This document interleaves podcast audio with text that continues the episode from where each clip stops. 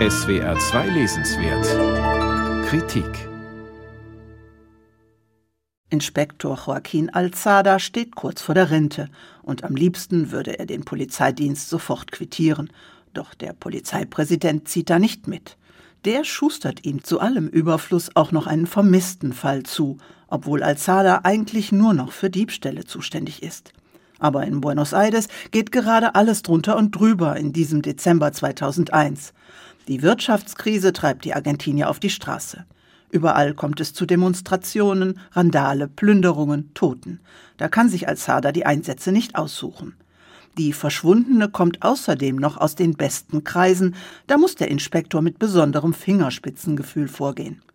Den einflussreichen Eltern kann er nicht einfach ein Foto mit einer völlig entstellten Frauenleiche vor die Nase halten, die seine Kollegen in einem Müllcontainer gefunden haben, und behaupten, das sei die Tochter. Da braucht er Beweise.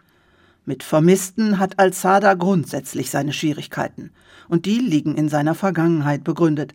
Fast auf den Tag genau vor 20 Jahren, im Dezember 1981, verschwand sein jüngerer Bruder Jorge, ein linker Universitätsprofessor.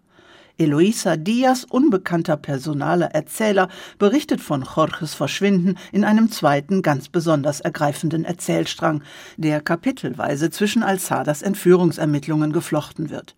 In beiden Zeitebenen wird Alzada vom Erzähler begleitet und die Geschehnisse werden aus Sicht des Inspektors geschildert. Dabei werden auch dessen Gefühle und Befindlichkeiten nicht vergessen. Und die unterscheiden sich erheblich in den beiden Erzählsträngen.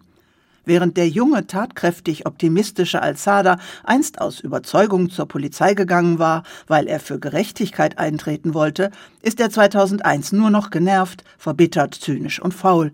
Schuld ist die Militärdiktatur.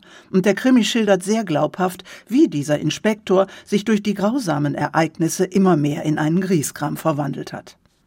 Nachdem ultrarechte Militärs 1976 die demokratisch gewählte Regierung aus dem Amt geputscht hatten und Tag für Tag Menschen aus der linken Szene spurlos verschwanden, kamen Al-Sada immer größere Zweifel, ob er wirklich für die richtige Seite arbeitete. Denn die Polizei war oftmals an den Aktionen der Militärs beteiligt. Menschenrechtsorganisationen gehen im Übrigen davon aus, dass damals rund 30.000 Menschen bei Nacht und Nebel aus ihren Häusern gezerrt wurden, gefoltert, ermordet und verscharrt oder im Rio de la Plata ertränkt.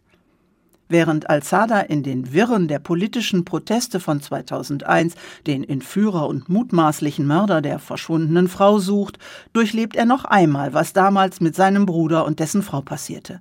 Sie wurden vor den Augen ihres dreijährigen Sohnes entführt.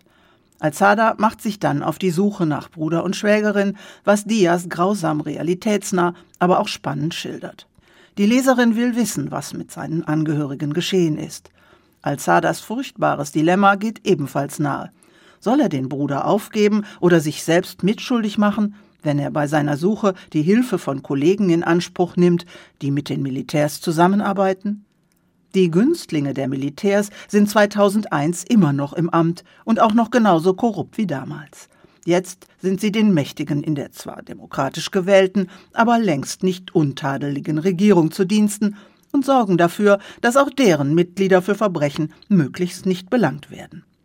Trotz seiner Launen schließt man ihn ins Herz, diesen grantigen, vom Leben gebeutelten Inspektor Alzada, der mal Gutes wollte, aber in einem Land lebt, dessen politische Verhältnisse ihn nur als Privatmann gut sein lassen. Irgendwann gab er auf und wurstelt sich seitdem nur noch durch, so wie fast alle seine Landsleute. Wie nur wenige Romane dringt 1981 von Eloisa Diaz in das Herz der argentinischen Gesellschaft vor, denn er zeichnet nach, wie sich das Erbe der Diktatur nicht nur in den Institutionen fortsetzt, sondern auch noch im Verhalten der Menschen. Eloisa Diaz, 1981, aus dem Englischen von Mayella Gerhardt, Hoffmann und Kampe, 320 Seiten, 23 Euro.